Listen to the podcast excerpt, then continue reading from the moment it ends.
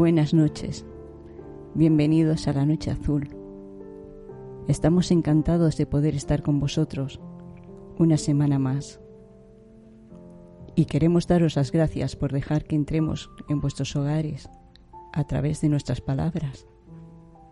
Las palabras, ese instrumento tan importante al que a veces no le damos la importancia que tiene, pero una palabra nos puede elevar a lo alto del cielo o nos puede hundir en lo más profundo de los infiernos.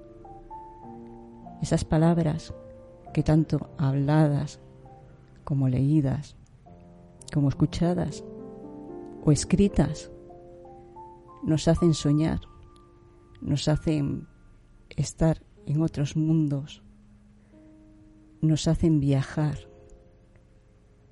Y nosotros tenemos la gran suerte de tener aquí a un maestro de la palabra que nos hace soñar con sus palabras. Buenas noches, Mako. Muy buenas noches. Eh, no me lo esperaba. A estas horas algo tan tan bonito, gracias. No sé si seré un maestro de la palabra. Lo que sí sé es cristalizar todo aquello que me rodea. En forma de palabra, en forma de gesto. Más que un buen comunicador, me gustaría decir que soy mejor observador. Porque la palabra se puede aprender. Se puede aprender a escribir, a reflejar, a comunicar, pero observar es más difícil. Así que, gracias, Maika. Y en efecto, hoy hablaremos de, en general, de las palabras, de su poder. Y es que estas palabras nos ayudan a conectar con, los que tenemos a nuestro alrededor, con otras personas, a designar, a dar forma a lo que nos rodea. Como he dicho antes, a interpretarlo. Sin embargo, no podemos tampoco olvidar ese diálogo interno y esta necesidad de cuidar nuestras palabras interiores. Muchas veces las emociones, aquellos pensamientos que nos, rondan cuando estamos a, a punto de dormir, en este limbo entre la vigilia y el ensueño, en esta eterna duermevela. Estas últimas emociones cristalizadas en palabras son lo que nos acucian cada noche. Las palabras no sirven más que para enmarcar esa emoción, para rodearla, para darle un significado. Así que intentaremos desentrañar cómo la palabra nos cambia, nos domina, nos enseña. Siempre que estamos, por ejemplo, delante de un niño, hablando con cuidado porque no queremos que ellos aprendan palabras incorrectas y respetuosas. Sabemos que la palabra puede, como Maika bien ha dicho al principio, herir, destrozar, pero también puede ser una benefactora, una gran creadora, aquel que está postrado en el suelo. Una palabra, un soplido de aire fresco puede elevarlo. La palabra, Maika, tiene poder. La verdad es que sí, y tiene mucho más poder del que nosotros creemos. No le damos la importancia que tiene y realmente las palabras, según los griegos, eran divinas, porque ellos sí que entendían el poder que tenían las palabras. Es que, sin ir más, más lejos, la palabra es lo que nos diferencia de los animales, entre otras cosas. Y sí, es verdad que cuando estamos con niños, nosotros no queremos decir unas palabras que sean malsonantes, que hieran, porque pueden hacer mucho daño las palabras. Y dicen que los niños son crueles. Pues si realmente las cosas son así, más crueles somos nosotros los adultos si llegamos a dejar que ellos aprendan a herir con esas palabras en vez de a dar amor, a dar comprensión y a, y a estar más receptivos con otros niños. Bueno, ya podríamos abrir debate para... Incluso dejo ahí, tiro, arrojo esa lanza. Podemos hablar algún día de, de la infancia porque creo que es un tema que podría dar mucho juego. Porque claro, yo opino de una forma distinta. Yo creo que los niños no son crueles ni son inocentes. Son niños. Un niño vive su presente. Un niño no piensa en el pasado y mucho menos en el futuro. Un niño actúa en el momento sin pensar en las consecuencias y sin pensar en el otro. Porque el mundo del niño es el mismo. Todo lo que no le concierne a él o a su alrededor más cercano sencillamente carece de importancia. Los niños no son malos ni buenos, son pequeños diosecillos que están por encima del bien y del mal, actúan con antojo, actúan de forma espontánea. Pero no me atrevería a decir que son ni malos ni buenos, pero eso ya es otro tema. Volviendo a las palabras. Bien es cierto que las palabras definen por su propia significación, por su propio sentido. Y definen la realidad, dan forma a la acción, a la convivencia y también a lo que concebimos como humanidad y de hoy. Aquellos que estudian por primera vez historia. Y si tenemos que dar un, una definición a la historia, la historia se creó desde el primer momento en el que el hombre comenzó a escribir. Comenzó a reflejar el presente eh, por medio de palabras. Y es que la historia es el medio que tenemos de conocer el presente a través del pasado.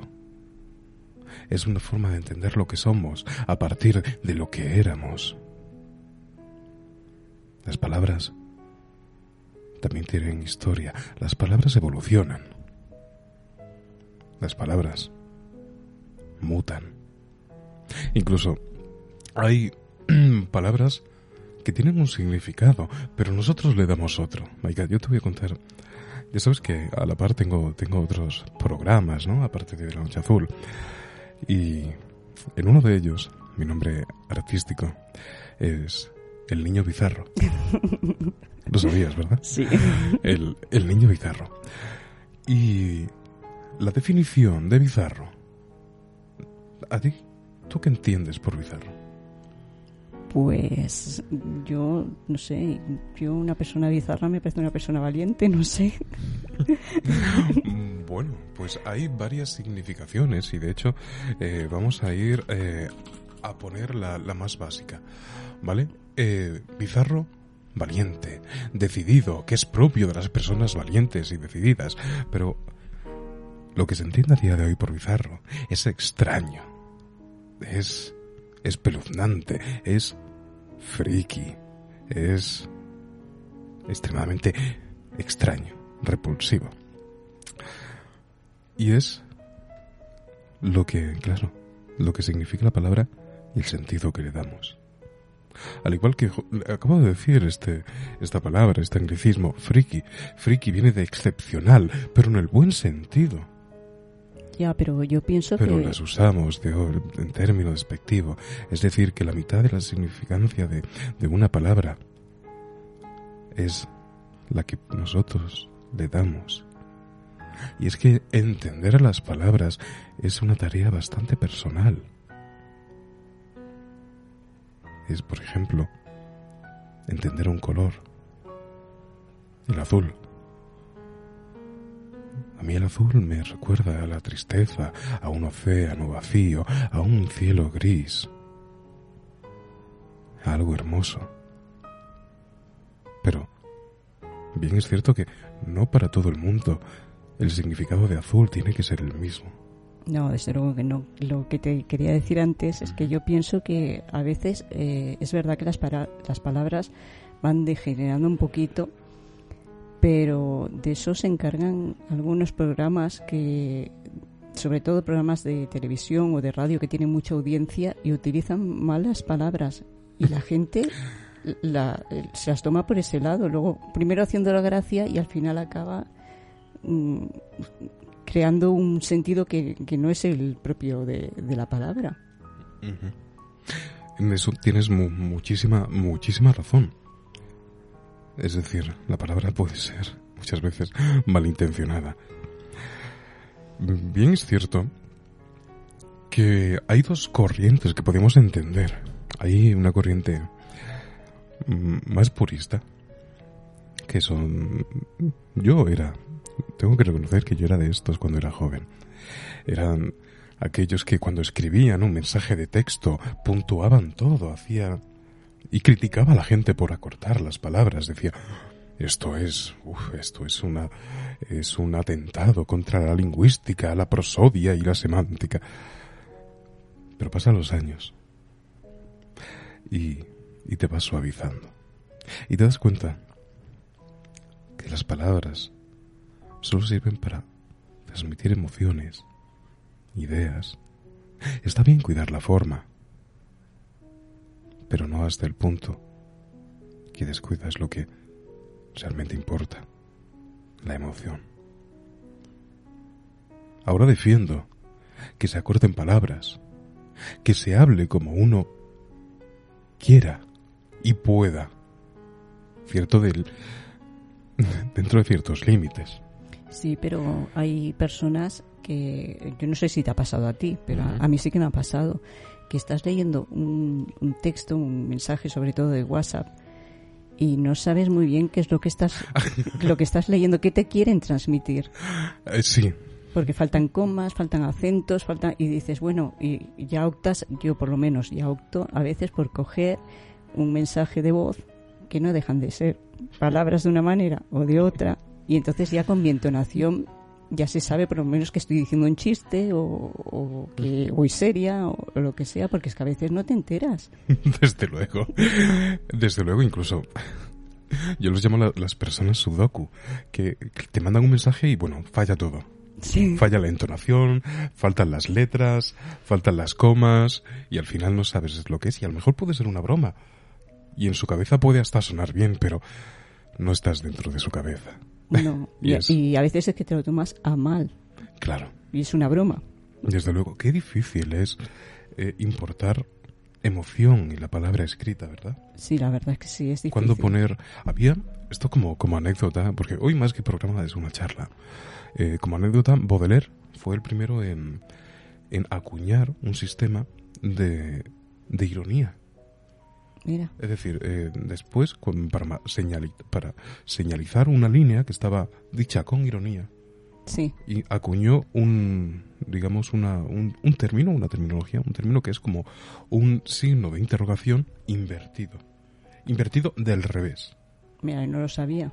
Y al poner, inventó este gesto y al, al, finalizar la línea con, y va seguida de este, con esta señalética, con este gesto, pues daba a entender que está dicho con ironía. Y es mucho más sencillo. Y me hizo pensar que deberíamos inventar algún tipo de, de señalética para denominar la broma, eh, la, la, línea jactanciosa, la mentira, la, la preocupación. Sí, podría estar? Yo creo que sí, porque yo te digo una cosa, que mis, en mis textos a partir de ahora vas a ver mucho ese signo de interrogación invertido, porque yo es que soy muy irónica hablando y me encuentro con que la gente no me sigue. Y es que mi cabeza suena también. Es una ironía, es un chiste, es, pero es una broma. Pero luego, claro, en la, cabeza de los demás, pues se te quedan mirando como diciendo, ¿y tú de qué vas? ¿Qué dices? y claro, es que es, lo que es muy difícil, como tú dices. Pero bueno, ahora ya verás tú más signos de estos cuando te escriba un texto. Mm, la verdad que a día de hoy el lenguaje ha evolucionado y el, el lenguaje suele evolucionar para ser eh, más práctico. Eso es cierto. De hecho, Noam Chomsky decía que el lenguaje de hoy día no es peor que el de ayer, es simplemente más práctico, como el mundo en el que vivimos. Por propio desarrollo, se acortarán palabras, eh, se aligerarán, se acortarán hasta el modo que sean solamente las necesarias para darle significado. No lo veo mal, siempre que la idea principal quede intacta. Bueno, ¿y estamos evolucionando o involucionando? Mm, vivimos en tiempos confusos, amigue. amigue, vivimos en tiempos confusos. Eh, no sabría qué decirte.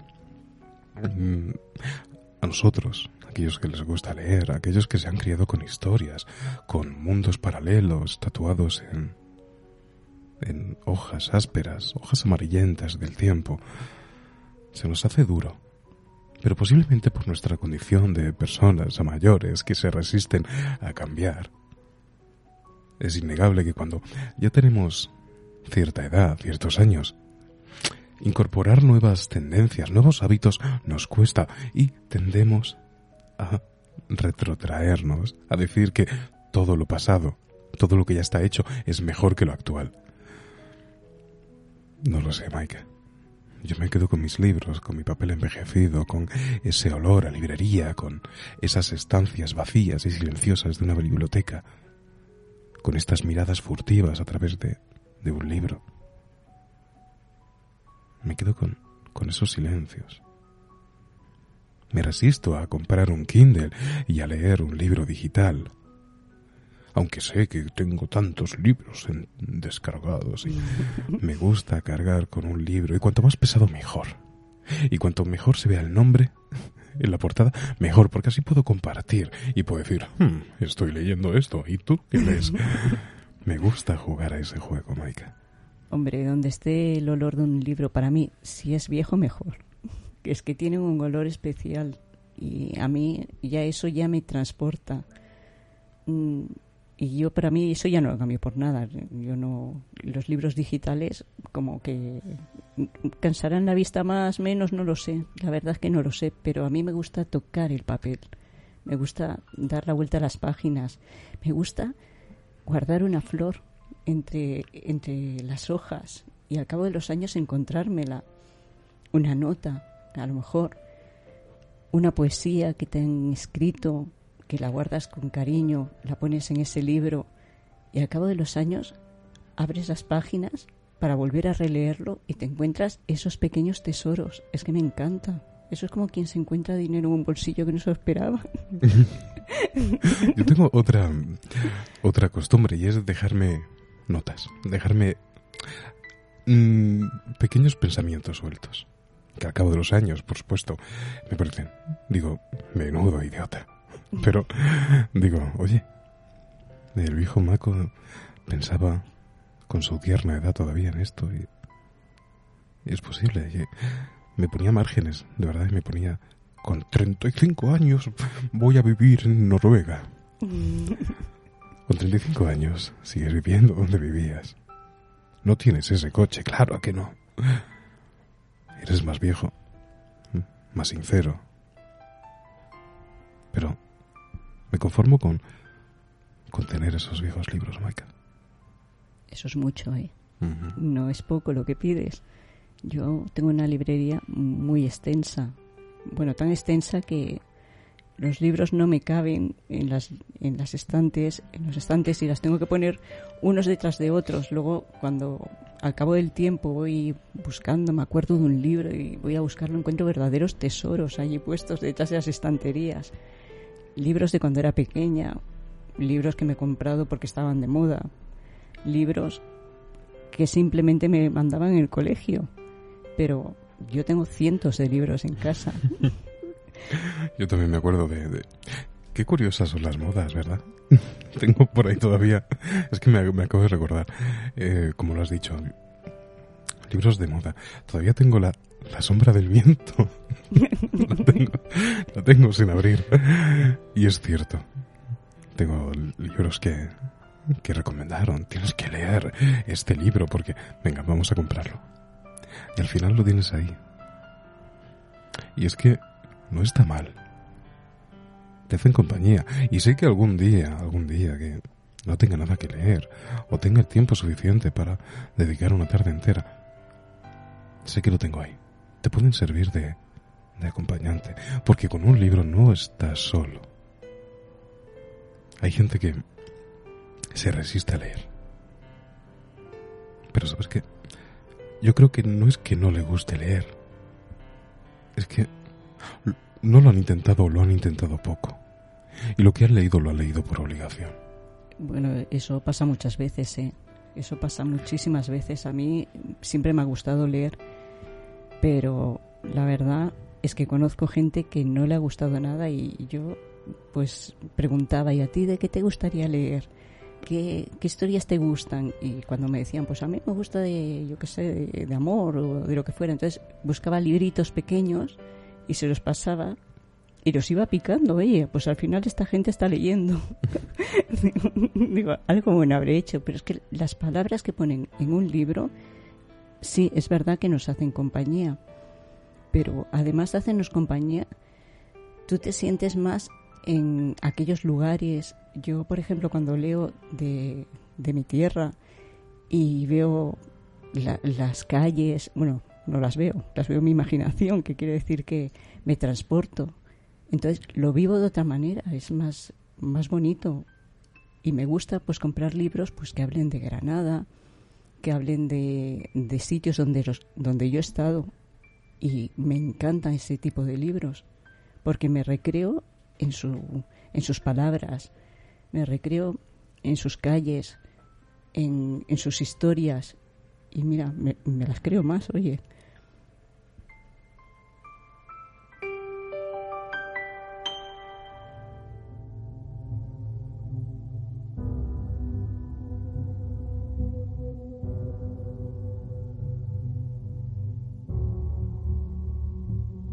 When you get older, plainer, saner, will you remember all the danger we came from? Mm-hmm. Burning like embers, falling tender, longing for the days of no surrender years ago. And will you know? No, no. So smoke 'em if you got 'em, Cause it's snowing down.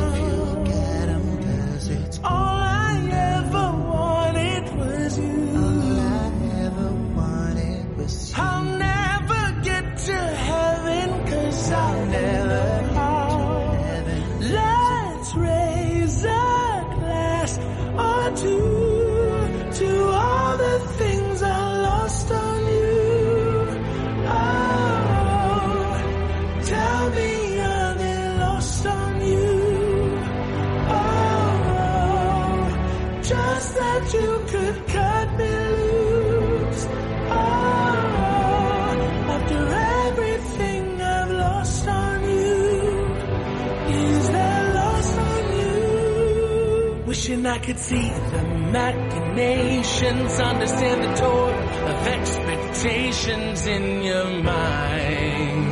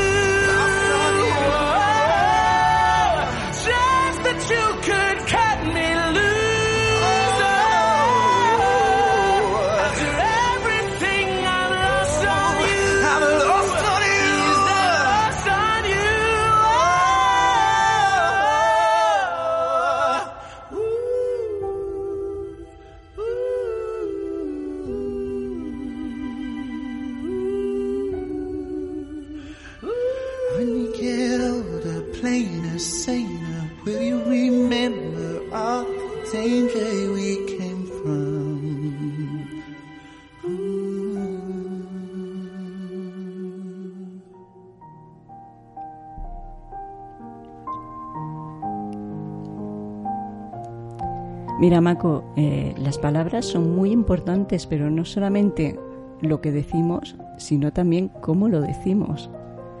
Y mira, te voy a contar una historia que refleja muy bien esto. Pues cuenta la historia que en cierta ocasión un sabio maestro se dirigía a su auditorio dando valiosas lecciones sobre el poder sagrado de la palabra y el influjo que ella ejerce en la vida de los demás.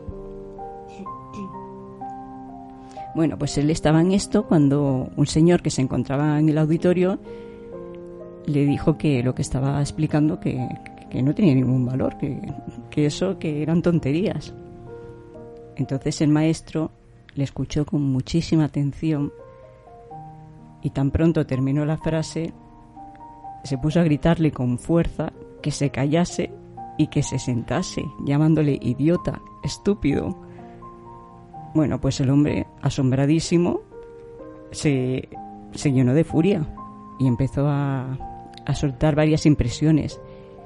Y cuando estaba ya fuera de sí, el maestro alzó la voz y le dijo muy educadamente que le perdonase si es que le había ofendido, pidiéndole que aceptara sus más sinceras excusas y diciéndole que respetaba su opinión aunque estuvieran en desacuerdo.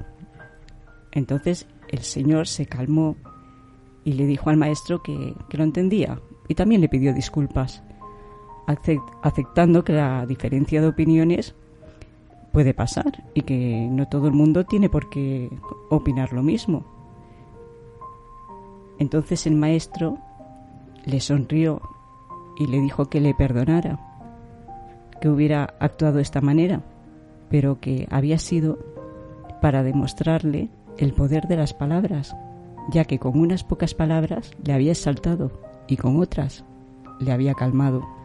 O sea que, fíjate, la gente no le da la importancia, pero a veces, según como digamos las cosas, podemos exaltarnos muchísimo o podemos calmar a la otra persona. Desde luego, Maika, es que es, es innegable el poder que, que tienen las simples palabras.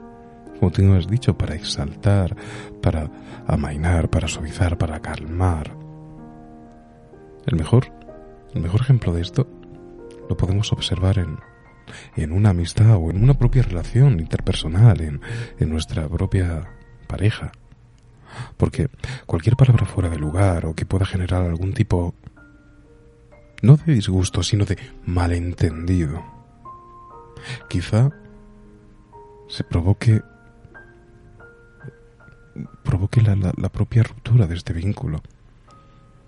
Como justamente hemos dicho y alguna vez me ha ocurrido, a día de hoy que nos comunicamos de forma inmediata con aquellos que no tenemos eh, alrededor o próximos mediante eh, programas de mensajería, estilo WhatsApp o, o, correo electrónico, pero falta la emoción. Es importante, solo queda la palabra.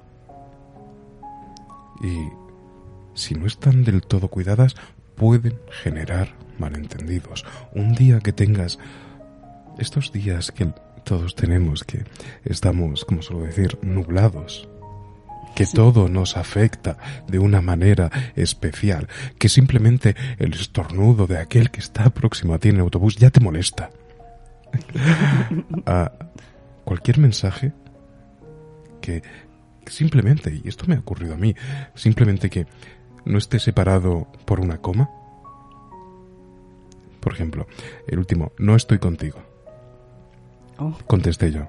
Ni falta que me hace. No te necesito. Me corrigió. Eh, no, coma. Estoy contigo. Hombre, qué metedura de pata, ¿no? Claro. Eh, puede causar graves... Pero claro, yo respondí a una afrenta con otra afrenta cuando realmente no la había. Ya tenemos un problema. Pues sí, la verdad es que sí. El y valor, gordo. el valor de las palabras es innegable. Simplemente un gesto de puntuación puede marcar el límite entre el cielo y el infierno. Por eso no hay que obviar el poder, el poder de las palabras. Incluso la ausencia de palabras puede ocasionar este tipo de problemas. Las relaciones también de pareja, sobre todo la comunicación. ya no escrita, verbal, es sumamente importante, Maika. Sin embargo, siempre hay algún secreto o algo que no se le cuenta a la pareja por su bien y que termina derivando en una serie de conflictos difíciles de abordar, superar. No solo las palabras causan daño, sino la falta de ellas. Las palabras por sí pueden causar felicidad, dolor, pero también la falta de palabras puede causar lo mismo. No hace falta palabras para ofender a alguien, simplemente con obviar esas palabras, con mostrar desinterés, puedes hacer el mismo daño. La verdad es que sí. Las palabras son necesarias. A veces, por molestar a la persona con la que nos hemos enfadado, yo por lo menos opto por callarme. Eres de esas, Michael, no me lo puedo creer. Eras de esas personas que hacen el vacío. A veces sí. Eso es una tortura. Sí, a sí. mí cuando me, lo han hecho digo, basta. ¿En serio? A veces sí, cuando estoy muy enfadada, sí. Madre mía. No, pero es que yo te explico, es que si en aquel momento yo dijera lo que yo pienso, sería peor todavía. Y es que a veces el silencio es el mejor regalo para ti, para los que te rodean. También, bien mirado es así, es cierto. Pero hago daño igualmente, porque si dijera lo que siento, malo, porque diría cosas de las que luego sé que me arrepentiría. Pero el callarse también hace daño. Y en ese momento, pues tú piensas, me voy a callar, no voy a decir nada, me voy a tranquilizar, pero la otra persona no lo ve así, la otra persona simplemente ve que lo están ignorando. Y duele, eso duele. Eso es cierto. Eh, mi abuelita, eh, me acuerdo que tenía un... Mi abuelita era eh, una mujer que creo que solo se comunicaba por refranes. ¿De acuerdo? Eh, nunca la he visto decir una palabra eh, propia, sino respondía con refranes. Era eh, como muy zen, muy misteriosa. Y había uno que, que siempre siempre repetía y a día de hoy cuando lo escucho me, me enternezco. Y es bien cierto y viene muy a colación respecto a lo que acabas de decir. Y decía lo siguiente, decía, si al hablar no has de agradar, es mejor callar. Y bien es cierto. Porque si no tienes nada positivo que decir, nada que vaya a aportar, nada que pueda superar o salvar la situación, mejor cállate. Mejor, mejor, si no vas a aportar nada positivo, desde luego, eh, no es necesario. Y esto me lo he aplicado muchas veces y creo que todos deberíamos hacer un ejercicio eh, para aplicarlo. Aquellas personas que te dan su opinión cuando no la preguntas, que son muchas, Sí. quizá deberían aplicárselo. Aquellos que se aventuran a dar consejos que funcionan eh, 100% en una situación que ellos, por supuesto, no han vivido ni vivirán. Aquellos que se aventuran a ponerse en tu piel sin conocerte lo suficiente, no ayudáis. No, como diría tu abuela, seguramente consejos vendo que para mí no tengo. Justamente, justamente. Al igual que hay que tener sentido común para hablar, también hay que tener sentido común para saber cuándo hay que callar. Y esto es importante. No toda la falta de comunicación es negativa, sino a veces es mejor guardar silencio si hay una situación que no puedes eh, ayudar. eh, si simplemente no se te ocurre nada, quédate callado. Está ahí, perfecto, expectante. Pero quédate ahí. No te aventures a dar consejos a una persona que no te ha pedido consejos. No, desde luego que no. A mí realmente me, me frustra bastante. Me, no diría que me molesta, pero digo, ¿por qué? ¿Por qué esta, esta costumbre? Es una costumbre de dar consejos. Deberías haber hecho esto, deberías haber estudiado lo otro, deberías haberte dedicado a... ¿Cómo? ¿Por qué? Pues no, yo creo que no, que cada uno tiene la vida que se ha buscado, la vida que le ha apetecido y que nadie llegue a meter las narices donde no debe. Dicen que el silencio es salud, pues esa gente tendría que, cuidar un poquito más su salud. Aunque también te digo una cosa, que dicen también que no expresar los sentimientos, los deseos, que también enferma. Y eso también es importante, que para eso tenemos las palabras, para comunicarnos, para decir lo que sentimos, para expresarnos con nuestras parejas, con la gente que nos rodea, con nuestros amigos, y decir lo que sentimos, no dar consejos, que eso de dar consejos gratuitos no. Mm, no, desde luego gratuitos y sobre todo cuando no te lo piden. Pero hay algo que a lo mejor se nos está escapando, Maika, y es que Estamos hablando con las palabras al próximo, pero igual de importante o más es el diálogo que tenemos interno. El diálogo que tenemos con nosotros mismos, que es fundamental.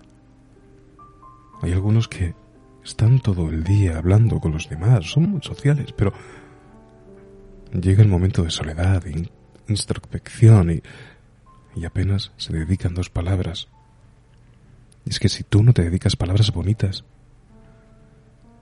si tú no te dedicas palabras de, de ánimo, de valor, posiblemente nadie más lo haría.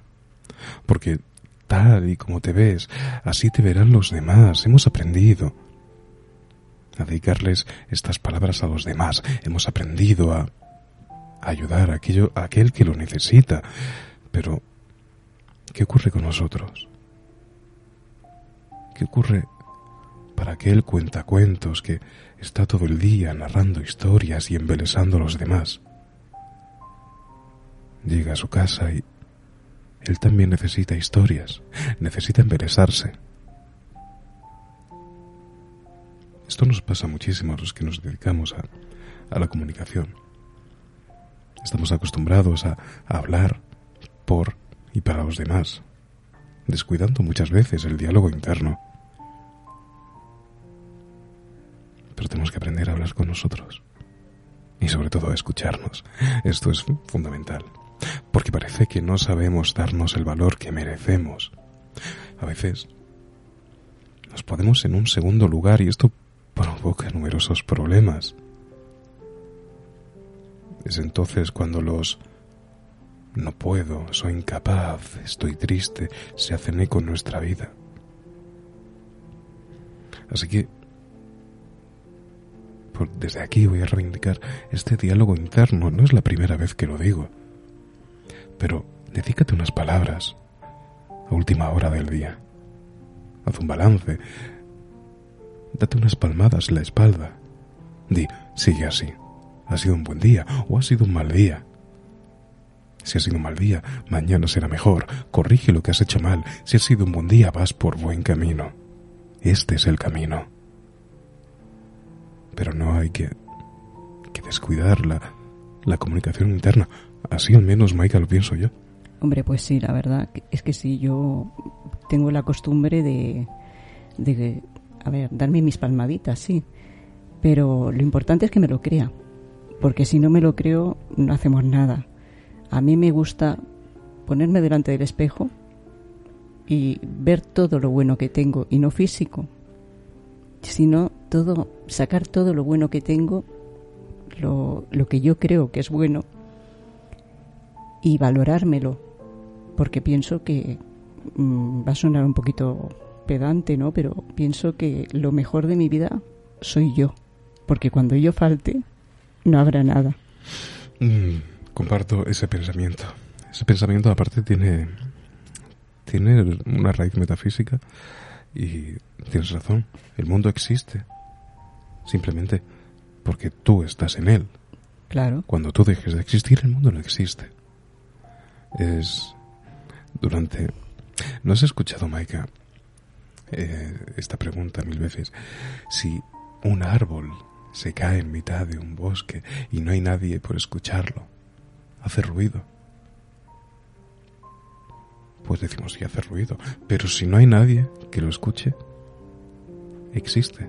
Con e-, esto quiere decir que realmente el ruido no es un hecho físico, es algo que nosotros entendemos.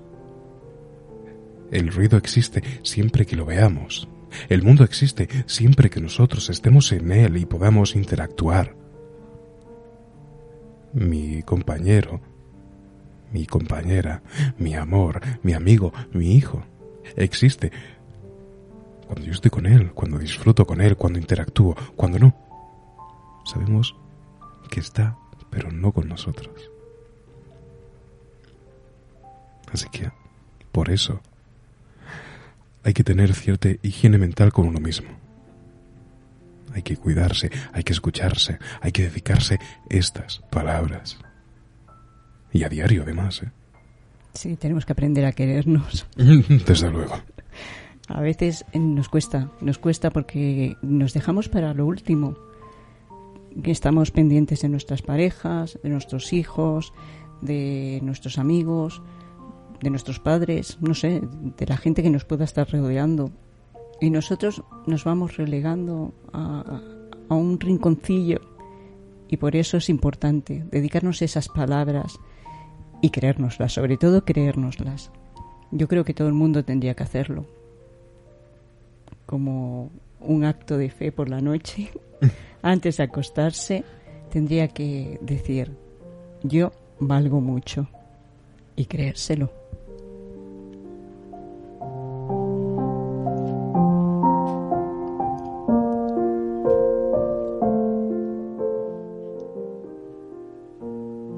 Y la noche avanza, pero nuestras palabras menguan y nuestro tiempo por hoy ha acabado.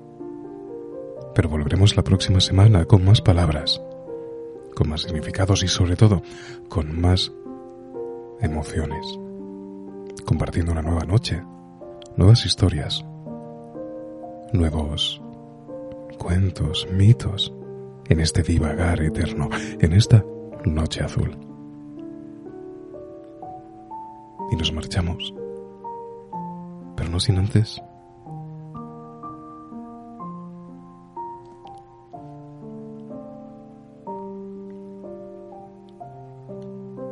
escuchar este último verso con la voz de nuestra compañera, nuestra amiga, Maika. Hasta la próxima semana y nos veremos aquí, en la Noche Azul.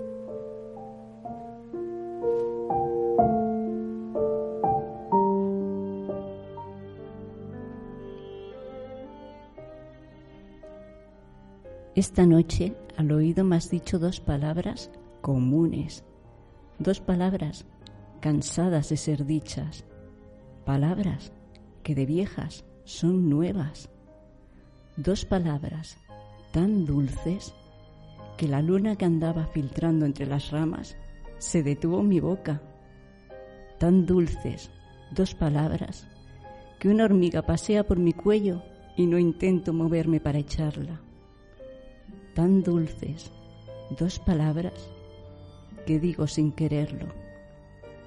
Qué bella es la vida, tan dulces y tan mansas que aceites olorosos sobre el cuerpo derraman, tan dulces y tan bellas que nerviosos mis dedos se mueven hacia el cielo imitando tijeras. Mis dedos quisieran cortar estrellas